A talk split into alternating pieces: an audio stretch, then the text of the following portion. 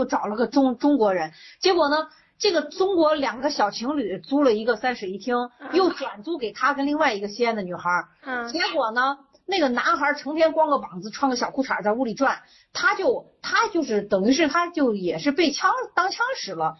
那个西安女孩也觉得这个男孩成天穿个小裤衩在屋里转，觉觉得就看着别扭嘛。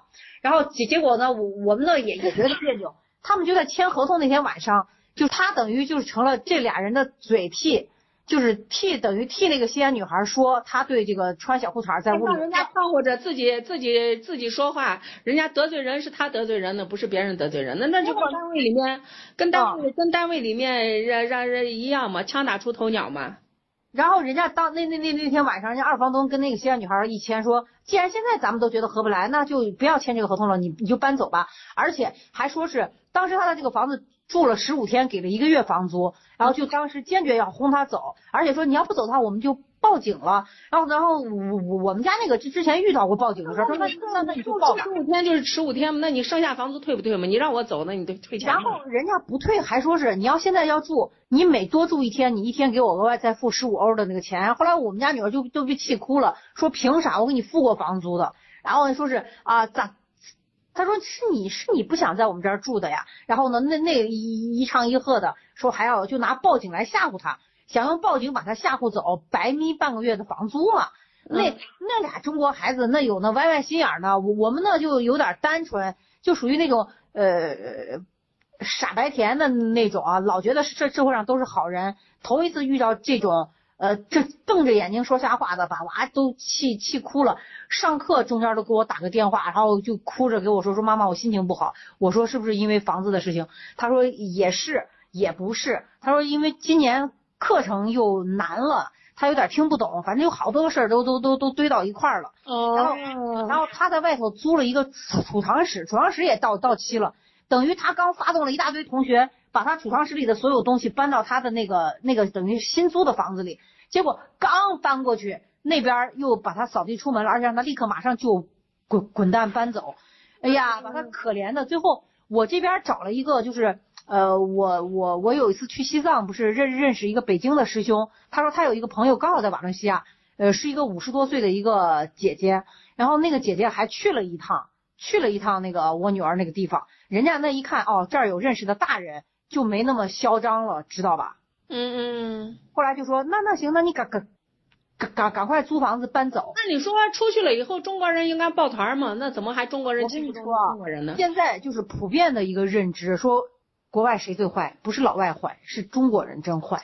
嗯，是真坏。弄半天，弄半天，自己人自己人欺负自己人。对对，然后把娃可怜的那几天，天天要轰他走，最后他也说出去了以后学厉害一点，不要怕事儿，怕啥事儿嘞？呀，我们这个他在马德里的时候挺厉害的。啥外人出去成了面瓜嘞？哟，我跟你说，就是是个是个小菜包，一弄就哭了，一弄就哭了。嗯，反正从小也是家里大人代代宠，嗯，出去出没没遇过事儿。哎呀，他在马德里跟那个当时他住的隔壁是兄妹俩，当时也是因为用厨房的东西咋回事儿就就就起矛盾了，最后他还跟那个男孩打了一架。在他刚去的时候还挺那个啥的，挺厉害的，咋现在在瓦伦一下子就给你就就就就就变了？那之前他去的时候。还能死能死能咬的，还还跟还跟同住的人还打架呢，还是个男孩打了一架，还报了警了。然后这次到瓦伦了，他还比那个之前还大了两两岁，他在那待了两年多了嘛，咋还咋还啥啥都不敢了？说明长大了，慢慢碰见事情了以后，知道知道收敛了。关键这个情这两个小情侣可能也比他大，上次那个兄妹俩整体年龄都比他小一两岁，可能也跟这也有关系。那俩他一看，如果他敢跟那个男孩打，那个女孩都得扑上来他揍他。他根本就上次打架，那个他跟那男孩打，那个女孩站在旁边根本就不敢不敢参与。这次这这小两口，我一看就是那种能撕能咬不讲道理的，就是如果说跟他们干起仗来，肯定洋洋要吃亏的，所以他也会审时度势就。不敢造次这次啊！哎呀，这出门了，这这这自己自己那个呃，要要善于保护自己，还要厉害一点呢。好多人欺负人，那都是看样子呢。那他说他说就是他他表现的很有礼貌，然后说话很客气，说说是说那俩就把我当傻子了，竟然要用呃报警来呃就是黑乎他一下，把他撵走，白得半半个月房租嘛。嗯，那那你可以不走呀，凭啥呢？我最起码我要走，我房子住住满嘛，住满半个月嘛。对呀，然后呢，那个因为洋洋一激动，他就光呃就是光是呃发脾气，然后呢也说不到点儿上了，然后呢就是发脾气也没解决问题，然后人家就说是啊你你你这么没有良心的，我们收留你让你住在这儿，你你你你你你你怎么能在这儿？咋能叫收留呢？然后就了，反正跟你说那俩小孩儿啊。那俩小孩儿绝对是有歪歪歪歪脑子的，那小孩在外头就是那种已经在外头混江湖混的很久的那种小孩儿。洋洋是单纯的很，所以就有点儿有点儿就是后来他就说，他后来就坐坐坐在房间里说，那你们报警吗？然后那男孩说，你出来到客厅里咱咱们谈一下。然后洋洋就说，我不敢出去，我害怕你们伤害我。呃，那个后来那男孩说，那你出来报警嘛？然后杨杨洋说。啊！你把我们从你你把我从学校叫回来，说你要报警，我我回来了，你们又把又又又非要逼我到客厅去，我我害怕，我害怕你们俩伤害我，然后杨洋就躲躲躲在房间里就不出去。后来呢，杨洋给他一个同班同学打了个电话，也是个女生。那个女孩就比较冷静，就坐在那儿跟那两个人说说洋洋给你们付了一个月的房租，就算他要搬搬走的话，要么你们退房租，要么就是让洋洋住满。那那俩就是不想退房租，所以各种恐吓，就想把洋洋吓走。他们想落那个房租嘛，他们就动的这脑子。哦。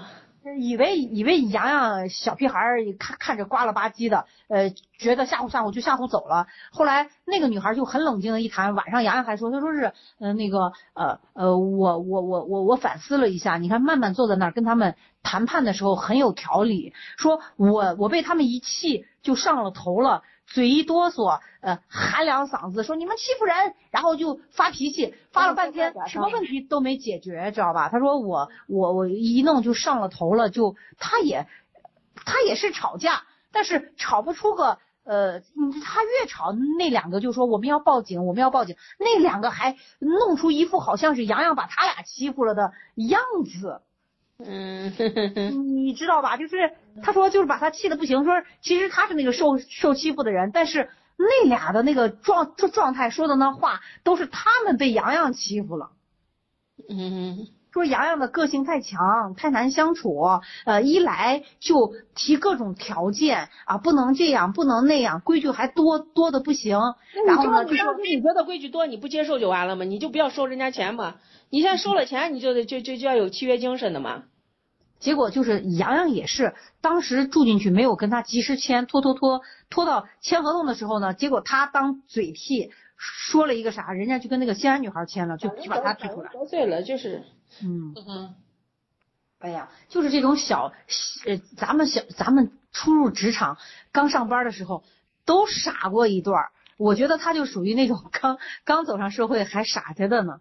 哎呀，不过这个事儿，而且这两天是啥？这两天他爸在九月份刚给他买了，花了一万块钱给他买了个 Pad，因为他是上那个美术课，他要拍那个 PPT，他呃说看不清，专门给他买了个大的 Pad，然后呢刚带去，结果那天放学的时候就被人从后面给他掏走了，偷了吗？抢了？偷了？偷了，偷了，是偷了。他说他还纳闷呢，前面有个男孩冲他吹口哨，做出各种奇怪的动作。我估计都是熟人，都是都是都是熟人，知道他有了。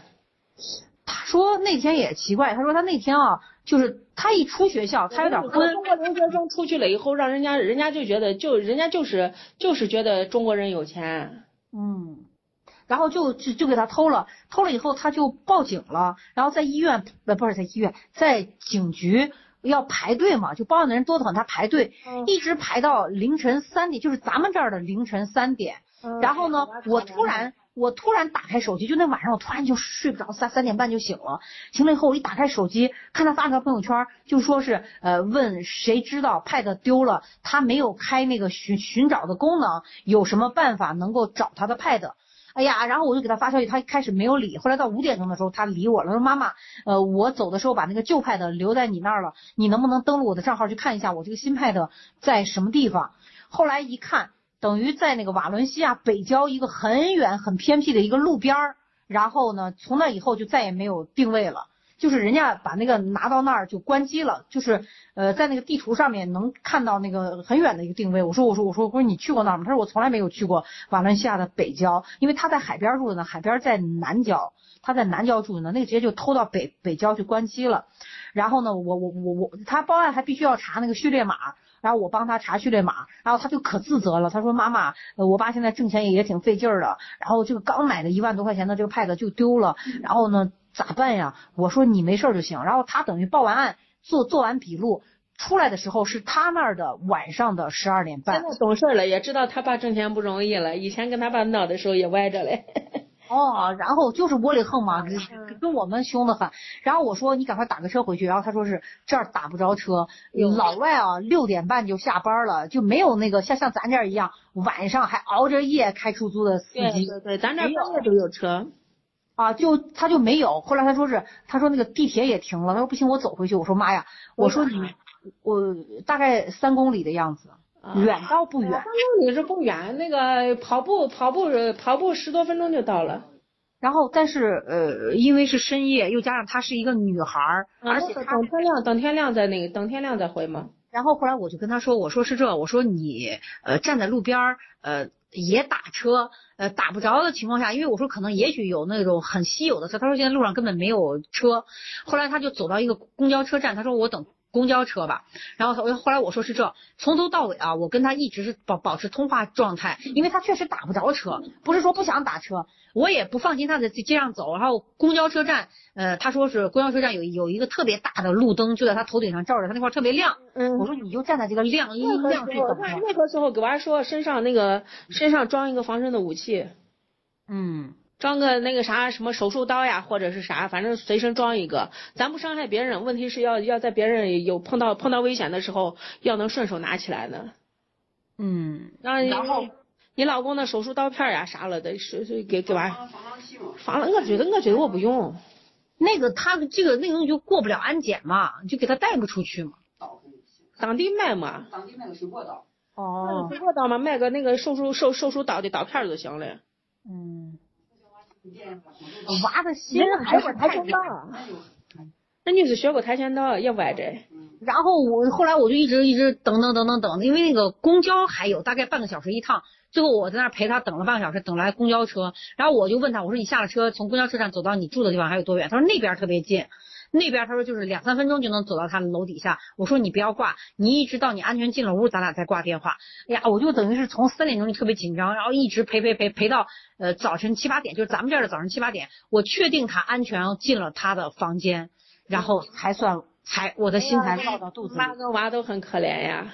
然后我我我我就跟他说，我说洋洋这个笔记本电脑虽然丢了很可惜。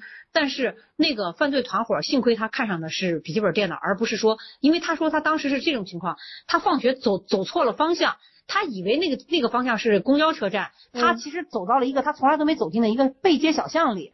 结果呢，他就发现有一个男孩在外在在前头给他做鬼脸啊，发出奇怪的声音啊，冲他吹口哨啊。那就是那就是那个啥吸引他注意呢嗯。然后呢，然后后来就是后面的人就把他东西就拿了，但是他当时他说他当时不知道害怕，他没发现。他那个他背到包上，不现在的那双肩包双肩包前面一绑，后面袋子一系，咋能让人轻易掏了呢？哎呀，我跟你说，他也他是一个他认为世界特别美好。我每次跟他说防这个防那个，他甚至刚开始他去。呃，西班牙的时候，他就说啊，呃，人家才不会像你跟我爸心里那么阴暗呢。我给他说防防备的事儿，他说我跟杨建刚心里阴暗，就是他他他认为的世界是美好的，人人都是善良的，呃，其实就是对他没有经过事儿，然后呢，呃，他就一点都没反应。后来他觉得有点，他觉得路走错了，他翻过来往往学校方向重新走。那你那包一个派一个 pad 也不轻呢，你那包突然轻一下，没感觉吗？我跟你说，他就是有时候神经大条的厉害。他戴了一个耳机在听听什么音乐啊什么的，他的注意力就没在那。而且他当时他说他说他说我特别愚蠢的，他说我觉得那个男孩是不是没有见过东方面孔的女孩，所以冲他吹口哨。他还想入非非了一下，还想入非非了一下。哎呀，以为自己有魅力呢，傻傻丫头。所以其实人家是偷他。偷他东西呢。后来我说，我说，我说，我说，我说，洋洋，幸亏啊，他看上的是你的 pad，而不是你的人。在那个，在那个当下，在背街小巷里，一个麻袋头上一套，把你拉到旁边一个房间里，人家呃，轻则把你卖成性奴，重则把你拆成零件。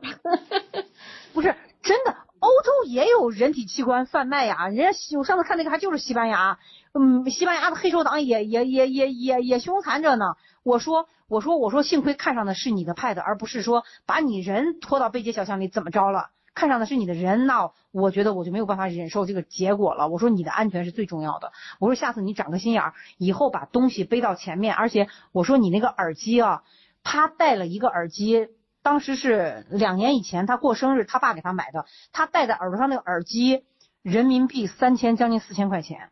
就是说，他那个他虽然穿的很普通，但是你想那些专业盗窃的人，一看他戴了个那么价格不菲的耳机，想让他包里肯定有有货嘛。嗯，那确实有嘛。嗯。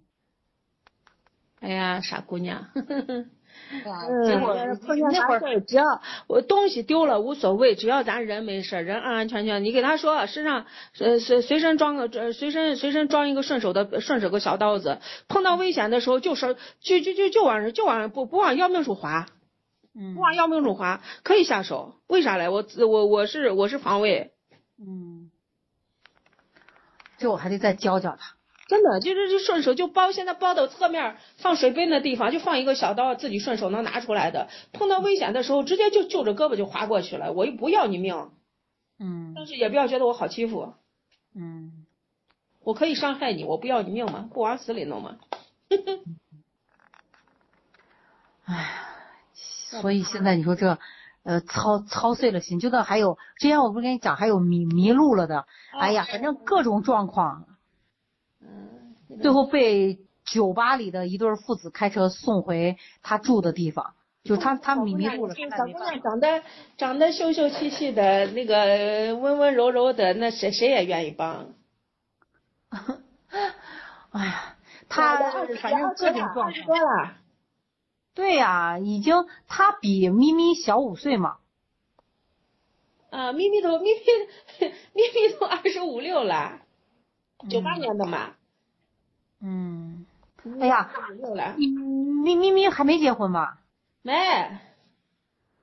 哎呀，真快呀！咪咪都二十五六了，我的天呐。九八年的，九八年的那那个就是二二十五了嘛。二十五元月份的。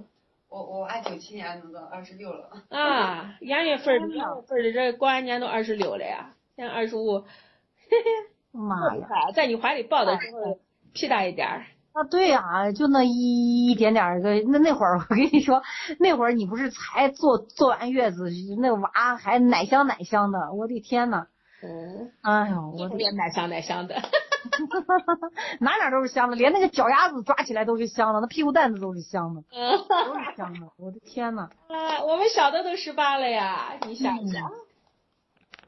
呀，真是快哦。嗯，小的都满十八岁了呀。那你们是明年高考？啊，明年六月份就高考了呀！哎呀，那你彻底，那你彻底可以放飞自我了。嗯，但愿吧。一一高考完，马上就可以放飞自我了，真的真的，哪儿都能去了。我跟你说啊，我今年夏夏天七月份到八月份，然后呢，那个我们家孩儿不是一个人只身跑跑到那个呃拉呃拉萨日喀则，然后他要去无人区，然后我快马加鞭的，我开了个车追过去了。嗯呃，因为当时他在回来的时候情绪特别不稳定，嗯呃，然后他本来是长头发，他一到拉萨就给我剃了个光葫芦，然后呢就觉得，你知道我怕啥吗？我怕他找一个呃很偏僻的一个寺院出出家了，你还他还他还不跟我说他现在有佛缘呢，你还真得看好。那那年不是给你都剃了一回头发了吗？对呀，然后我就追追过去了，然后前前后后等于是我小。小心的在那儿跟他捉迷藏，捉了十几天，然后最后呃好不容易我以滴滴司机的身份强行跟着他，呃最后他还给我打了五千块钱，他说你你不许多说一句话，就是呃我雇你的车，嗯，他说我本来我我我我我我就是个背包客，我自由行，我压根我的行程里就没有你，是你上赶着呃凑到我跟前来的。然后呢，那个我我租的氧气瓶，我买的所有的那个，因为我已经不是第一次自驾去西藏了，我有在高原的经验。后来我俩一块儿，等于是去那个呃冈底斯山的那个冈仁波齐峰嘛，我们去那儿转的山。结果在转山过程中，确实是呃吃了点苦。然后呢，他到山顶上最高的地方是五千七的海拔，然后他他高反了，然后两个藏族小伙子把他连拖带架的把他弄下来。从那以后他就不乱别了，等于后面的十几天我俩一起就就是能够和睦相处了。之前都是。他睡酒店，我睡车里，然后我我要我要去上厕所或洗澡，我要提前在微信里头跟他请示一下，他同意的情况下，我才能上楼，才能进屋。那叫马大的，马大的可怜的。我就是滴滴滴滴司机，我在那就当的刚开始滴滴司机，因为他开始是坚决不不跟我一起走，我我我都卑微成马了，我我就是因为我其实我是想，呃，就是他在我身边，我我带着那么多装备，有任何情况我就能救他呀。然后他他就背了一个小小的包，穿了一个薄薄的抓绒衣，就要去阿里无人区啊。然后呢，我后来给他带的棉袄啊，带的登山杖，戴的帽子、手套，是包括氧气瓶啥他都用都又用上了。嗯，鞋呀什么全用上了。小孩不想危险呀。前几天不是那有有有个有个女的二十九岁去无人区了，去无无人区了，死到里头了。那那是啥装备都没有，没有一点户外经验，就敢就敢走无人区，那几天碰不到人的地方呀。我我我们那动动不动我我跟他一开二二三百里没有人，但是我车上有吃有喝。呃，咱们国家强大的地方在哪儿啊？现在所有阿里无人区，只要你不离开公路。公路边上都有信号，他在那个地底下都埋了那个，就是那个太阳能的那个发射器，隔一段一个，隔一段一个，就说只要你不离开公路，一直手机都有信号，这点是太牛逼了。我们在无人区也待了有，也待了有十二天呢。我们在无人区里面待了也也有十二天，就是动不动一开就是两三百里没有人，就是一动不动一开就是三四百里没有人，就就就到阿里地区就是这个情况。但是我车上有吃有喝，我车上就是说我们在无人区一个礼拜不离开车，我们都饿不死，水啊吃的什么都有，那个那个呃卡式炉啊什么就全套户外装备我都有，因为这几年我也我我我也时不时的我也会去自己去在这方面玩耍一下，装备我全有。然后呢，那个后来呃就是呃到最后嘛，就是一起经历一点事儿以后了。呃，然后后来态度越来越好，越来越好，最后还可特别客气，说哎呀，妈妈你可辛苦了，咋了咋了的，就是一起在在那儿经历。最后我前前后后不是等于是跟他一块儿四十二天，我开了一万多公里。在无人区里头去了好多特别野的，连路都没有的地方，但是那个地方是那个攻略我都我我都看了，就是只有二十五六公里是没有没有那种铺好的路的，呃，然后呢那个只要你开进去了，里面有个军营，这二十多公里嘛，那我就开的慢慢的，时速就是那种十公里，慢慢摸着摸着摸着，因为那里头有个那个景点是我们特别想去看的，一个野野温泉，一百多个泉泉眼，我俩啊。就穿的那个内衣，我俩跳到那泉眼里头泡了一下午温泉，还在那儿煮了鸡蛋，煮了腊肉，哎呀，反正玩的可美了。然后他说是到那儿那么久，就最开心的就是我俩去野温泉去泡温泉的那个那一次，他觉得是最最最最最开心的。嗯哼，可以可以。哎呀，反正是一块经历点事儿。然后他现在能开车不？不能，哎完全不能。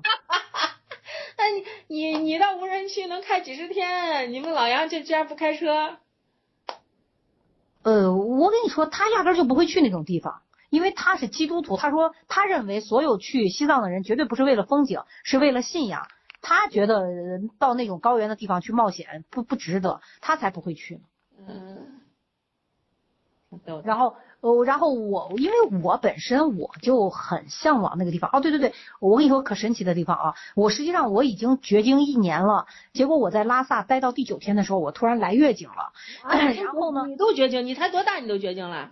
我跟你说，呃，你来的早走的早，我十一二岁就来月经了，就是你来的早，它就就就是那么多颗精子，你每个月排排排，你把你那呃多多多多多少对儿三三千对儿多少对儿。精子排完了就完事儿了，你来月经早就走走早呀。我小学五年级来了，嗯，我小学五年级来的，我现在还有嘞。哎呦，那反正我我没有了，但是我跟你说啊，我我我我有好多头发不是白了嘛，然后结果我回来我就惊奇的发现，我现在就是呃我去西藏的这四十多天长出来的头发，就是白头发底下又长了一截黑头发出来。哎呦嘿，那不错。就是人家说去那个去那个冈仁波齐，就是两种情况，一种人到那儿就会感受到自己快速衰老了，还有一种人到那儿会感觉到自己变年轻了。我真的是感觉我到那儿有有有一种呃返老还童的感觉。那可以，那可以，北面那天再去一下。哎呀，冈仁波齐真的可以去，可以去，那个真的是那个那个神山值得一去。嗯，很好，有高反吗？怕高反。我们在那待了四十多天，到后来只要是低于五千二以下，我一点高反都没有。上了五千二，稍微有有点喘。五千二以下一点反应都没有，我好我好像到有些地方我没感觉，你我跟我跟你说，你有的人就是我，就是我家孩子，他从头到尾，他除了就是就是在那个最最高五千七，就是个冈仁波齐不是要翻一个卓玛拉垭口的时候，就是到垭口上他他一下给高反了。除此之外，他说他在别的地方他都没感觉。哎呀，西藏我在想去，我还想去坐火车去。嗯，坐火车，年轻都要坐火车。啊，坐火车去，哪怕。适应。啊。氧气车厢。先先火车过去，火车过去，沿途景色也漂亮。嗯，坐坐火车。嗯，洋洋就坐火车去的嘛。然后呢，我是我是呃我是二二十五号，我说叫他吃饭呀，他说我我我在拉萨呢。啊。就是他二十三号从从西班牙回来的，我我我接完他，他我说你住哪儿？他说他住一住爷爷奶奶的一个空着的房子，我就把他拉过去了。拉过去了以后，我说我说我说那过过几天咱一块吃饭啊？他说行。然后这这中间我也没在家里住，没跟你们天天在一起。没有，人家跟你说现在住毒了，他他见不得我们，他嫌我们烦，然后人家就自己一个人住着呢。结果到二十五号的时候，我给他打电话，他说他马上就到拉萨了，他在火车上，然后我就赶快。去租氧气钢瓶，然后去呃缺的那些装备买，然后呢又去买买买药，反正就是我用了一天半时间把装备弄齐。二十七号一大早我出发，呃第一站西宁，就第一天开到西宁，第二天开到格尔木，第三天开到托托河，第四天开到那曲，因为就突然一下海拔高了，我就开的少了，前面海拔低的地方我开的特别快，然后呢呃后面就是。就从那个那曲也半天时间就到拉萨了，我特别快就开过去了。然后那个民宿老老板，我出现在那个民宿门口的时候，老板说：“洋洋，你妈来过，就可惊讶了，知道吧？而且我是开车去的，嗯，而且他说这那老板问我说你们几个人来的？我说我一个人。他说啊，你一个人从西安，就二二二二十七号到今天你一个人就开过来。他说你你你走到哪儿？我说肯定走的青藏线。川藏线过去不了那么快，就是青藏线最快。哦，那边路更惨。啊，川藏线路差嘛，说而且那段时间塌方厉害的很，不动不动就堵了。我直接从从上面青藏。你你是是是几月？五月份是吧？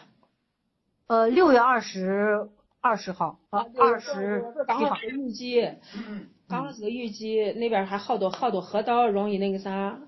嗯，我就夸夸夸，我就我就我就我就开过去了。后来人家一一问，说你妈开车来的，你坐火车来的，然后问一问我是三天半开过去的，而且是我一个人开车嘛。人家说呀，你妈太牛逼了，他就洋洋就不能理解我哪牛逼。后来呢，我们不是一块儿往回赶，杨建刚下最后通牒了，我们等于从拉萨赶回西安，也是叉叉叉叉叉几下就回来了。他一看。就是，我就那种一开我一一天我一开七个小时，我就坐那儿眼睛瞪着路那样开。他说：“妈呀，你你累了你就歇会儿。”他说是他他后来他才他才明白。我说你在车上坐着你都累，我还是开车呢。然后呢，那个那个那个就就那刚开始那一两天他还是呃，我一停下来他说妈妈我要吃面，你给我下点面。你像我开了一天车，还要给他下碗面。嗯，可以到最后，他就他后来慢慢他就理解我不容易了，然后最最后他说是妈妈，咱们在外头买点吃吧。啊，妈妈不提要求了。嗯，后来就不提要求了。到到最后，越到最后那几天越懂事儿。嗯，可以。可以 嗯，厉害着嘞。嗯，哎，你把你那猫的那啥情况，你再给我说一下，我我问。就是夏天去给它剃了个毛，因为我我我们那个是俄罗斯的长长毛毛，猫特毛特别长，五六公分长的那种长毛猫。抹了药，抹了跳蚤药的地方不长毛了是吧？对它那个就是说抓出来跳蚤的地方，给它抹的跳蚤药，但是那猫一直就拿爪子不停的拨拉那个地方，嗯也没有跳蚤了。现在仔细的给它全身扒拉完了，也也没有跳蚤，但是就有两块皮肤就感觉烂了，那个地那个周围也不长毛了。那就毛都破坏了嘛。对呀、然后呃明显那个地方烂了，就是而且猫老老抓有伤，那是不是皮？是不是那个啥呀？是不是用了药以后成了那种皮癣了？我觉得像像是一个皮癣，啊，那我给你，我给你问而，且抓烂了。就说现在他用什么药比较好？用咱们人人类的碘伏啥给他消消毒行不行？不知道嘛？我给你问。行，好的，谢谢。那行，那那你你也先忙，天都黑了。啊，没事儿，没事儿。行，你这咋又换电话了？我有四个电话，我有电话我没留过，所以你打电话我都没听出来谁。啊，没事没事，我有四个手手机号，我很随机的拿起来就拨了。好，知道了。好，那行，那我给你问，我给你完了完了回话。哎，好的，拜拜，谢谢。